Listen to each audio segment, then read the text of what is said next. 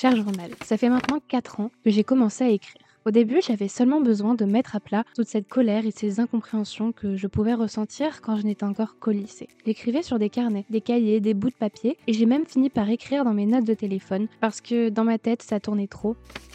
J'ai toujours aimé partager et découvrir de nouveaux horizons, même euh, quand j'étais encore très timide. Et puis un jour, j'ai voulu partager ce que j'écrivais. Je voulais parler du voyage, des rencontres, de nos échanges, de notre histoire et de notre évolution. Je voulais parler de mon premier plus grand pas, celui qui m'a appris à guérir. Je voulais partager ce que J'écrivais ce que je ressentais derrière chaque situation difficile, mais qui ne nous empêche pas d'avancer, mais également après chaque merveilleux moment. Je voulais vous partager ces jolies expériences qui font grandir. J'avais peut-être aussi besoin de faire entendre mon petit bout de chemin au monde entier.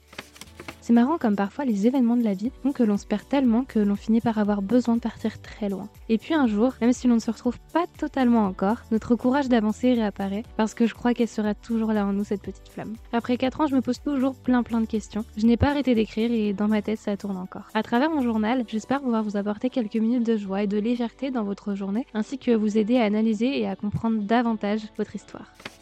Alors je vous invite à écrire et à papoter ensemble autour de ces questions auxquelles les réponses ne nous conviennent pas toujours.